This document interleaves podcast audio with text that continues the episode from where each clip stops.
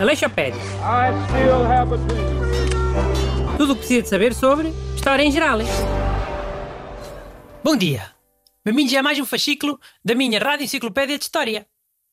Comigo estão os dois divorciados do costume, Busto e Renato Alexandre. Olá, bom dia. Boas, malta.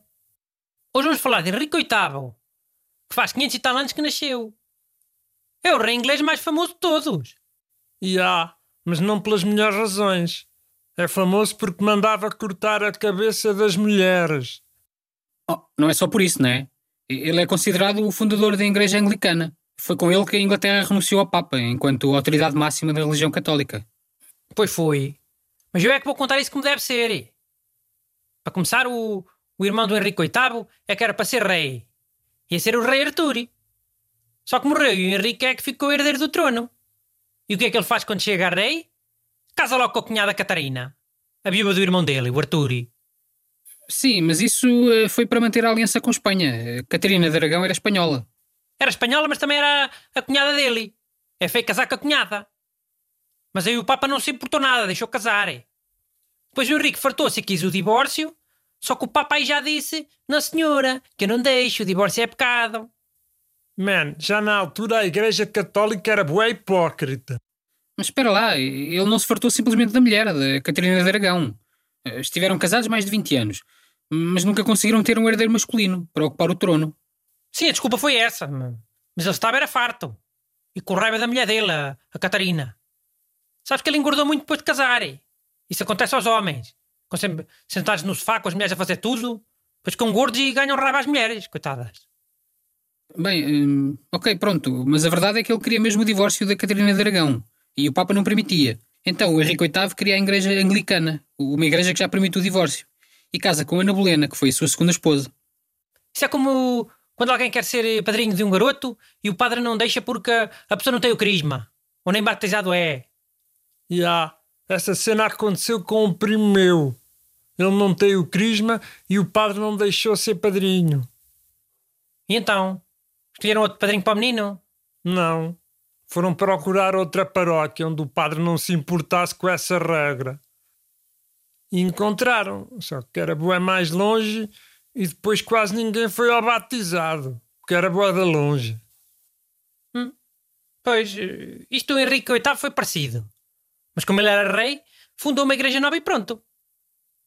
Então, passados dois anos de tal, Henrique VIII farta-se da segunda mulher.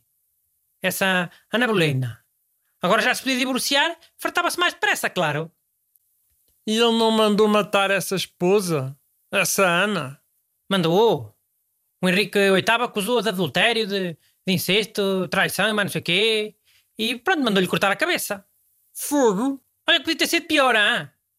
Que o Henrique VIII tinha feito uma lei que deixava executar as pessoas, sabes como? A cozê-las, num caldeirão a ferver. Safa? É verdade. O Henrique VIII fez essa lei quando já estava casado com a, com a Catarina de Aragão há muitos anos. Estava com muita raiva. A dela, do Papa. Por isso é que ele começou a fazer estas leis muito más. E yeah, como se a Catarina de Aragão tivesse alguma culpa. O Papa é que não permitia o divórcio.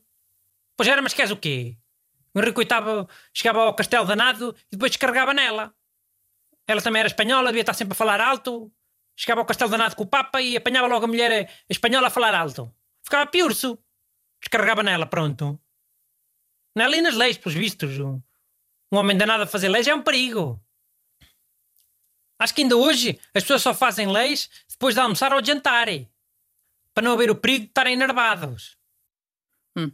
Olha, mas continuando e falando um bocadinho da ruptura com Roma e a criação da Igreja Anglicana. Pá, essa parte é uma seca. As pessoas querem ouvir eh, as calhandrices sobre os divórcios.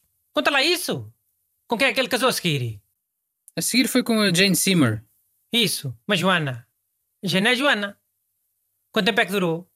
Um ano e tal. Foi até ela morrer. Não foi divórcio. Sim, essa morreu sozinha. Não foi o Henrique que lhe mandou cortar a cabeça. Depois foi a Ana de Cleves. Este foi um casamento estratégico, só durou seis meses. E seguiu-se a Catarina Howard, também só durou um ano e pouco. A esta é que o Henrique VIII também mandou cortar a cabeça. Mano, mas a quantas é que o Henrique VIII mandou cortar a cabeça, afinal? Foram duas, Ana Bolena e Catarina Howard. Depois dessa Catarina Howard, o, o Henrique casou com a última mulher dele, Mais uma Catarina, Catarina não sei quê. E essa foi casada com ele até morrer. Só que sabem com quem é que ela se casou? Passado um ano e tal do Henrique VIII morrer? Com o irmão da terceira mulher dele, da Joana. Um nobre qualquer chamado Tomás. Ou seja, a viúva dele casou com o ex-cunhado dele. A ver se ele também gosta. Bem, oh Bruno, para fechar, posso dizer uma curiosidade? Podes. Mas espero que seja mesmo uma curiosidade. Às vezes diz isso e, e depois não é curiosidade nenhuma. Isso é uma porcaria. É curiosidade, é. Então, Henrique VIII eh, era muito hipocondríaco. Só isso? O que é que era ser hipocondríaco em 1500 e tal? Era lavar as mãos uma vez por dia? Yeah, yeah, yeah. Ai, mais uma bela porcaria de curiosidade. Aleixopédia. I still have a dream. Tudo o que precisa de saber sobre história em geral.